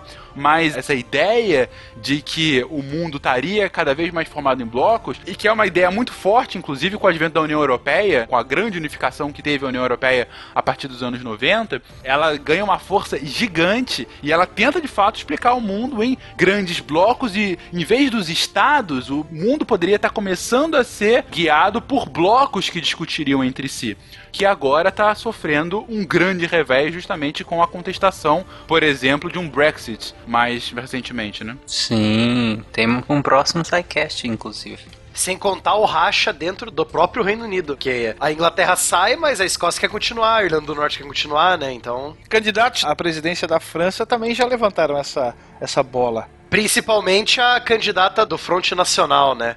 A, a direita alternativa que é o nome chique agora dos fascistas, né? Segundo o próprio pai dela, ela é soft. E ela é Meu é criticada Deus. por ele devido a isso, inclusive. Sim, sim. É o que é bizarro, mas ok, vamos lá. Gente, lembrando que não necessariamente direita alternativa é fascista, tá? Enfim, você tem só pessoas mais direitas extrema, mas isso não quer dizer que isso é fascismo. Por favor, não batam na gente. A gente partiu de teorias antigas que embasaram todas essas relações entre países e partiu para novas teorias que ainda estão vigentes ou, ou não, né? Sendo questionadas até hoje, para justamente categorizar essas relações internacionais. E dois termos que nós passamos por eles várias vezes né, durante essas teorias, desde as antigas às novas também, é riqueza e poder. E o, qual que é a definição de riqueza e poder dentro da geopolítica, dentro das relações internacionais, gente? Você tem diversos, né? Você não tem uma única e cada teórico vai defender, enfim, a partir do seu quinhão. Você não tem uma, uma enciclopédia. Cada teórico vai defender que, ah, esse poder tem mais peso na balança do que esse outro poder, né? Então é bem... É, enfim. E, e até o que, que significa, né? Você, o ponto é, você não tem uma enciclopédia, você tem definições que vão se aproximando ou vão divergindo, né? Uma delas, enfim, que eu vou colocar agora agora de um teórico chamado John Mersheimer. Ele faz primeiro uma diferenciação sobre o que é poder, o poder latente e o poder militar. O poder latente é aquele poder mais soft, é o seu dinheiro, sua tecnologia, seu pessoal, é aquilo que você tem o potencial de aplicar, por exemplo, no poder militar ou aquilo que você usa para chantagear os amiguinhos, ou para comprar, ou para ser amiguinho mesmo, enfim. E o outro poder mais hard, de fato, é o poder militar, é a sua capacidade bélica, né? É o que você tem naquele momento. Então, por exemplo, você pode dizer que o Japão é um país que tem um grande poder latente, dado que ele é uma das cinco maiores economias do mundo, mas ele tem um poder militar diminuto, dado que ele não tem um exército efetivo formado para incursões internacionais. A Constituição dele impede que ele use o exército para fora do seu território. Já o Paquistão é um país que tem um poder militar muito grande, inclusive ele tem armas nucleares, só que o poder latente dele não é tão grande assim. Ainda que ele tenha armas nucleares, não é um país tão rico assim Uh, mas ele tem um grande pessoal, então. A própria Coreia do Norte a gente pode encaixar a aí. A Coreia né? do Norte, perfeito, é ainda mais efetivo quanto a isso. Ele tem um grande poder militar, um dos maiores efetivos em ativa no mundo, inclusive, dizem eles, armas químicas, é, armas nucleares, enfim, mesmo que não sejam armas nucleares, eles têm um, um poder efetivo bem grande. Agora, um poder latente hoje pífio, né? Uma economia quebrada, a gente sabe que é um país ainda que fechado tem vários problemas econômicos internos, enfim. Você tem tecnologias obsoletas também. Uma curiosidade, abrir aqui o, o arquivo de conceitos que eu usei para estudar para a qualificação do doutorado. E entra na parte de poder, eu tenho cinco páginas disso, sabe? cinco páginas de definições diferentes. Então, como o Fernando colocou, é, cada um vai puxar para um lado, mas tudo vai girar em torno, especialmente geopolítica, em torno da sua capacidade de, de, mobilizar alguma coisa. E é legal você pensar um corpo parado, o poder dele, o poder latente, como um corpo parado quando posto que o potencial que ele tem de se mostrar em movimentos não é imparável, né? Aí, o, no caso da Coreia do Norte, você tem uma capacidade de agir bastante grande, é o Estado mais recursos militares, mas o potencial dele é baixo, não tem recurso para tocar. E eu sempre vou lembrar, não sei se o Fernando vai lembrar disso, tá um texto, um texto de 2005, 2006, que estava no blog do Scott Adams, que é o cara que faz o Didi, ele contando a história da, da Coreia do Norte, como que a Coreia do Norte consegue as coisas. O texto dele começa com a pergunta que é qual é a receita norte-coreana para fazer frango frito? Ah, sim, você vai, você chantageia o seu amigo, você pede frango frito, você tem o frango frito. Aí quando acaba, você vai, faz uma nova chantagem e pega. Não, não. Você testa a bomba em cima do galinheiro? Como é que... a receita de frito é você pega um artefato nuclear, vende, aí pega o dinheiro, compra o frango e faz o frango frito. Porque a ideia que ele faz é sempre tentar ameaçar, né? Como estão botando aí. Você todo mundo tem medo do sujeito malucão lá. Só que na prática, qualquer foto de, de radar, qualquer imagem que segue aérea da, da Coreia do Norte, você sempre vai ver, sei lá, três ou quatro pessoas andando, uns casualzinhos e um carro parado no meio da rua. E ele discorre, falando que o carro é alugado, as pessoas são atores, então não adianta nada você ficar ameaçando a Coreia do Norte. Porque você ameaçar e dizer, ah, que se dane, nós temos um carro alugado e um, um, um terreno vazio. Que vai explodir o carro alugado. E a teoria dele é que o grande poder da Coreia do Norte é porque ele é uma grande civilização subterrânea. e como, como ninguém sabe disso, você, você Eu tô imaginando os, os norte-coreanos tipo topeirinha, sabe? A, a, a nação topeira. O, o, que explica a altura do grande ditador, né? Uhum. e como o, ninguém sabe disso, é segredo, ele não tem nada que vale a pena ser ameaçado. Por isso os norte-coreanos eles têm essa capacidade de potencial geopolítico dos Estados do mundo. Né? Eles não têm capacidade, não têm posição, não tem nada. Eles têm só um sujeitinho que fica gritando. Eu vou até procurar o texto. Também deve ser um ator, né? Provavelmente. Coreia do Norte é Zion lá do Matrix, embaixo ali é rave, só alegria 24 horas essa explicação, na verdade, me lembra muito o Coringa, né? Que o Batman fala que o problema do Coringa é que você não tem nada com que ameaçar ele.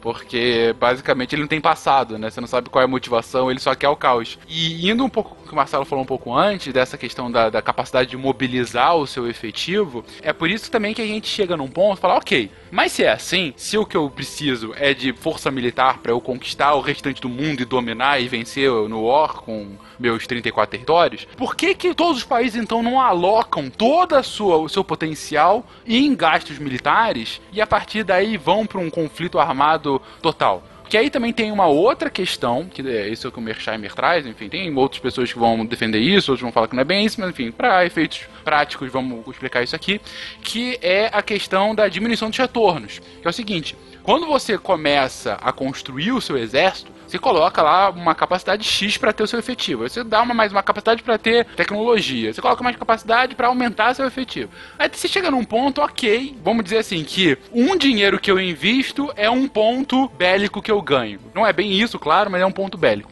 Só que a partir de 10 é, pontos bélicos, para eu conquistar o décimo primeiro, eu não preciso mais de um dinheiro, eu preciso de dois dinheiros. A partir do vigésimo ponto bélico, eu não preciso de mais dois dinheiros, eu preciso de cinco dinheiros.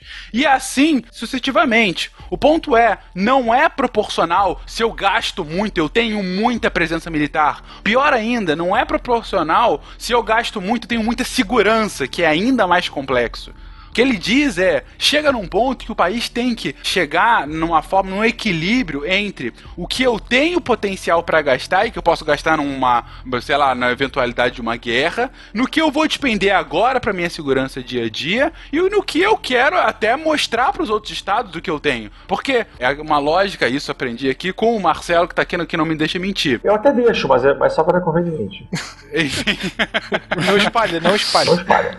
Não espalha, é verdade. Que o, o que é mais seguro? O cara que anda 100% armado o tempo todo, olhando para os lados com medo de vir uma mosca perto dele e você e ele ataca a mosca com uma bazuca, ou o cara que anda livremente sem precisar de nada, com a certeza de que não vai ser atacado. Porque também tem essa questão de sensação de segurança. Um país extremamente armado, extremamente beligerante, ele muito provavelmente vai ter muito mais problema de segurança daquele que é mais tranquilo com a segurança. Não que seja totalmente aberto, mas que consiga equilibrar muito bem isso. Então essa sensação de segurança e esses custos, essa diminuição de retorno, ela explica o porquê os países não entram numa disputa acirrada de tecnologia militar e de efetivo o tempo todo. Eu só queria que, que o Malta explicasse também a questão do balanço e equilíbrio, porque, por exemplo, na química, quando você tem uma reação, se você aumenta, por exemplo, a proporção do reagente, a própria equação, dependendo da, da, formulação química, vai reagir no sentido de ter esse equilíbrio na formação do produto, né? Então você vai ter o outro reagente aumentando, dependendo se, se o gasto for 100%, então você, a própria fórmula vai se equilibrar para que o produto seja o mesmo de antes, para que não, não extrapole o sistema, já que pensando num sistema fechado. Nas relações internacionais, o balanço de poder seria mais ou menos isso? Não, porque uh, primeiro que você não tem uma capacidade total imutável de poder ao longo da história. Não tem 100 poderes para ser distribuído para todos os países em diferentes situações e cada um pega. Não, isso vai variar o tempo todo. E segundo que a própria concepção é um pouco diferente. Na verdade, o balanço de poder, ele tenta explicar como que as forças principais do mundo se organizam naquele dado momento se elas se organizam em torno de um grupo só, hierárquico, que é um cara que domina todo mundo, se ele se organiza a partir de dois grupos, beligerantes ou não, mas enfim, tem uma beligerância declarada ou não, é, como por exemplo, durante a Guerra Fria. Na Guerra Fria você tinha dois grupos bem claros dominando o poder do mundo. Você tinha o bloco ocidental, o bloco oriental e aqueles que seguiam. E quem não seguia era uma terceira via. Mas só que era uma terceira via, de um ponto de vista geopolítico, tão insignificante que você dizia que você tinha uma bipolaridade no mundo. No imediato pós-Guerra Fria, você tinha uma unipolaridade. É os Estados Unidos como a única potência global. Nenhuma pode se aproximar dela. E em outros momentos históricos, você tem uma situação de multipolaridade. Você não tem dois grupos, você tem três ou mais. Você tem momentos, por exemplo, no pré-Primeira Guerra Mundial, que você tinha um polo muito claro na Inglaterra, um polo muito claro na Áustria-Hungria e no Império Turco-Otomano, uma potência nova emergente que era a Alemanha, outra potência latente que era a Rússia, você tinha duas potências emergentes mais periféricas, Estados Unidos e Japão. Então você tinha uma grande confusão aí. Eram várias potências que você não necessariamente tinha uma que era mais preponderante que a outra. E esse equilíbrio era muito mais inconstante. E inclusive você tem diversos autores que perguntam: ok, mas dado que eu posso ter um mundo unipolar, bipolar ou multipolar, qual é aquele mais estável? Qual é aquele mais seguro? Qual é aquele que a gente sabe que tem maior previsibilidade de que não vai haver guerra? E aí você tem algumas discordâncias, aí um vão um lado, outro para o outro, mas a grande maioria fala, e aí não sei se é a grande maioria, vou falar aqui, o Marcelo vai me corrigir e falar que eu vou estar errado depois, mas enfim, a grande maioria fala que um mundo bipolar é um mundo em que você tem maior previsibilidade. Dado que você só tem dois polos, um inimigo do outro, eu sei o que aquele meu inimigo vai fazer. Eu não preciso me preocupar com os outros, porque é com ele que eu tenho que me preocupar. Então aí eu não tenho nenhuma potência emergente, são só os dois. Um é, checa o outro, um tem o controle sobre o outro, e aí eu tenho mais estabilidade. No mundo unipolar, de repente eu vou ter uma potência emergente que vai tentar me derrubar. Num mundo multipolar, eu tenho vários inimigos potenciais. Eu não sei de onde é que vai vir a ameaça. Então o bipolar traria, em teoria, a partir dessa lógica, maior segurança, maior estabilidade no sistema. Cara, eu tô ouvindo se falar, assim, não tem nem tirar nem pôr disso aí. Eu só lembrei do paper que eu tô terminando pra, pra, apresentar semana que vem, né? Chamado Segurança no Mundo Multipolar com um Presidente Bipolar. Eu acho que vai ser mais. Genial. Excelente. Cara, se esse negócio for bem seguido, eu juro que eu vou, sei lá, botar no Globo. o título tá excelente. O Globo eu não sei, mas as portas do, do portal Deviante estão abertas para publicação. A circulação é quase igual, mas enfim. então, dentro dessa lógica, aí a gente chega ao ponto que talvez seja um dos pontos principais quando você vai pensar o que, que meu estado vai fazer nesses diferentes mundos, né? É, agora vamos para a parte importante, para a parte prática. A gente já definiu, agora vamos como é que a gente consegue como é que toma isso? Tem algumas estratégias famosas, a gente pode até dar alguns exemplos históricos de quando isso acontece, né? É PNL? Não, não é PNL.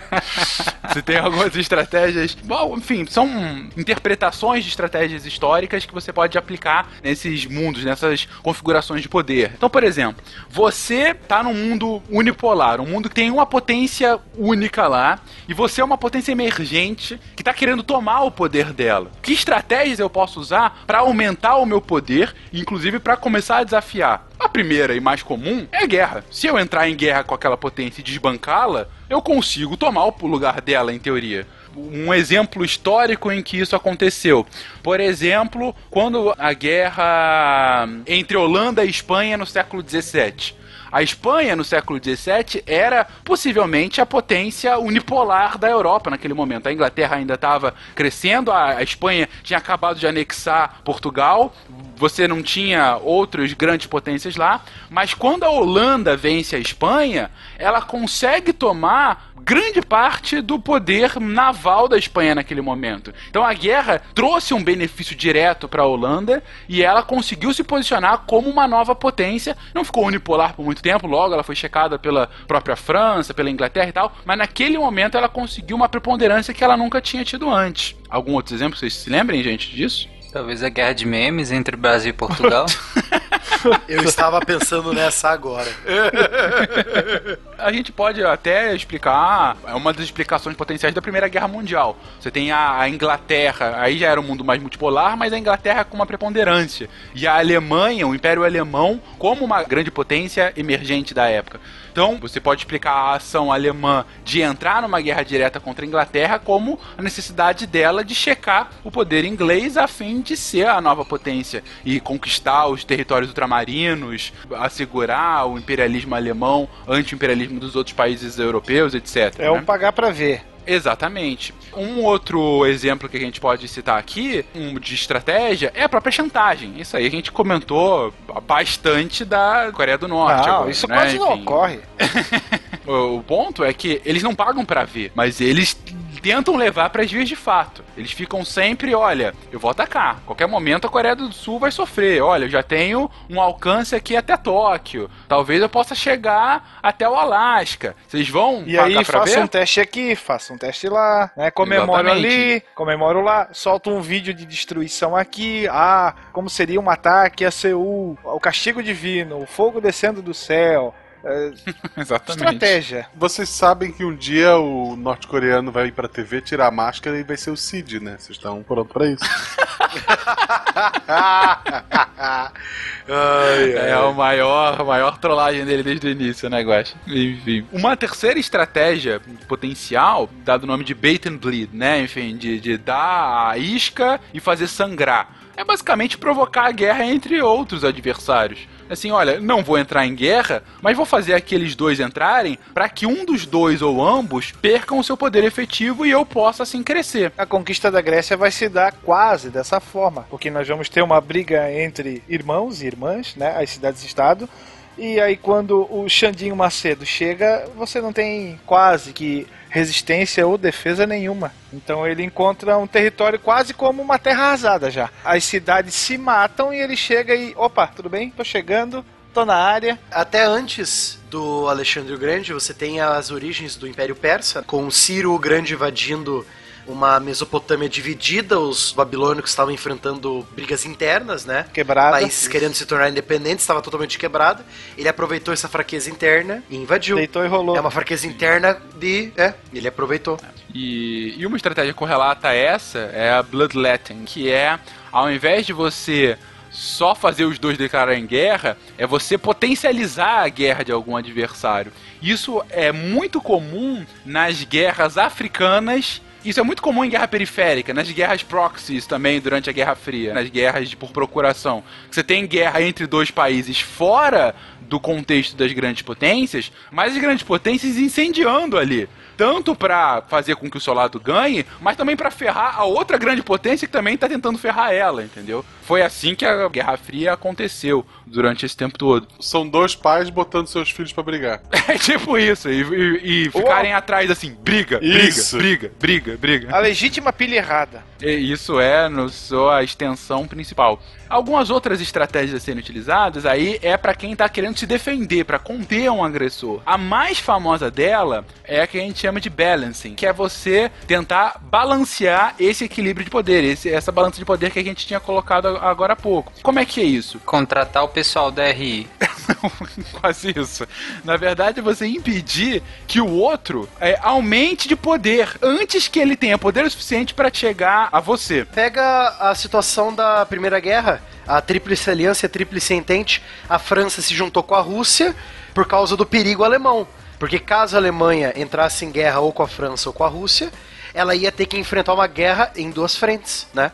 para você conter a crescente potência. E uma outra estratégia, um pouco menos comum, mas também potencial, é o que chama-se de buck passing, né? De você passar a batata quente, você passar o problema para outro. É, talvez o caso mais, mais famoso seja também uma, uma estratégia de apaziguamento, né? Foi o que o Reino Unido, principalmente o Reino Unido, mas também França, a própria União Soviética fez com a Alemanha no pré-segunda guerra.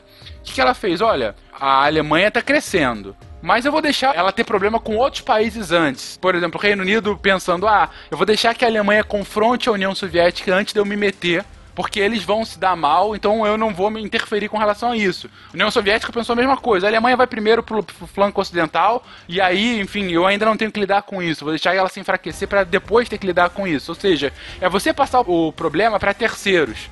Como a gente viu no caso delas, não deu muito certo. Não pode ser também o caso da retirada dos Estados Unidos da guerra do Vietnã e jogou a batata quente pro Vietnã do Sul segurar o Vietnã do Norte? Por exemplo, aí também um caso mais efetivo. O legítimo um te efetivo. vira aí, né? É. Te vira É, aí. exatamente. tirando o problema não é mais meu. É, a partir de 1971, tô tirando minhas tropas. Você se vira aí, negão. Aguenta as pontas aí.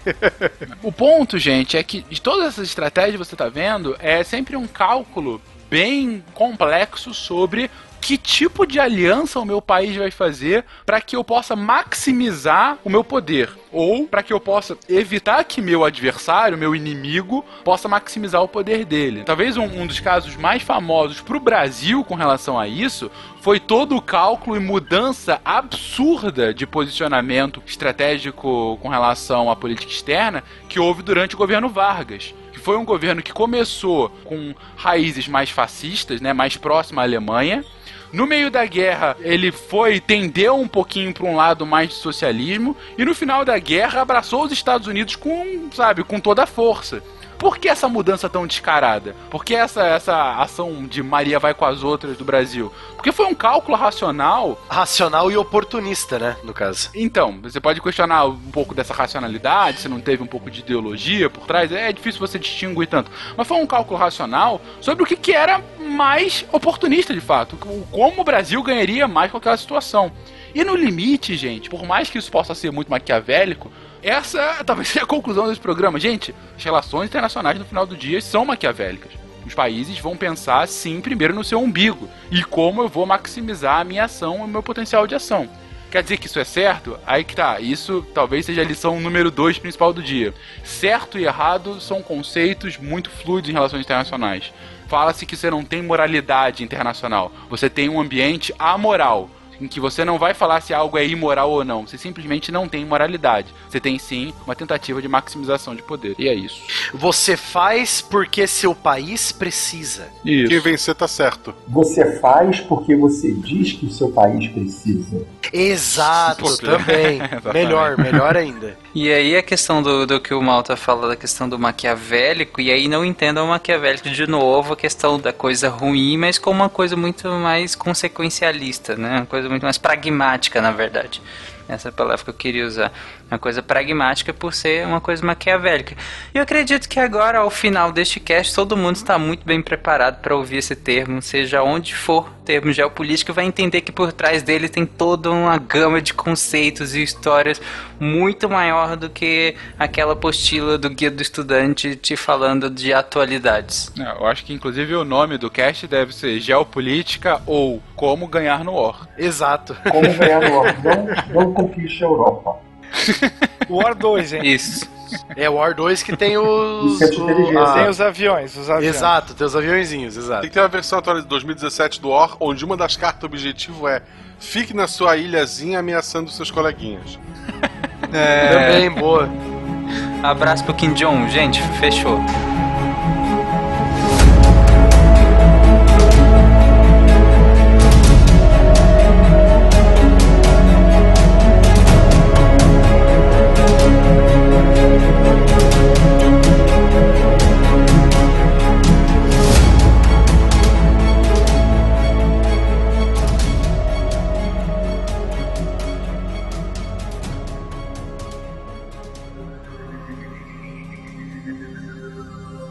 se a ciência não for divertida, tem alguma coisa errada.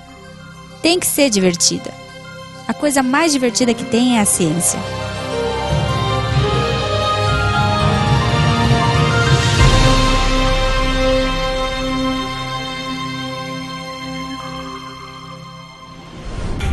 Este programa foi editado por Tapcast. Edições e produções de podcast.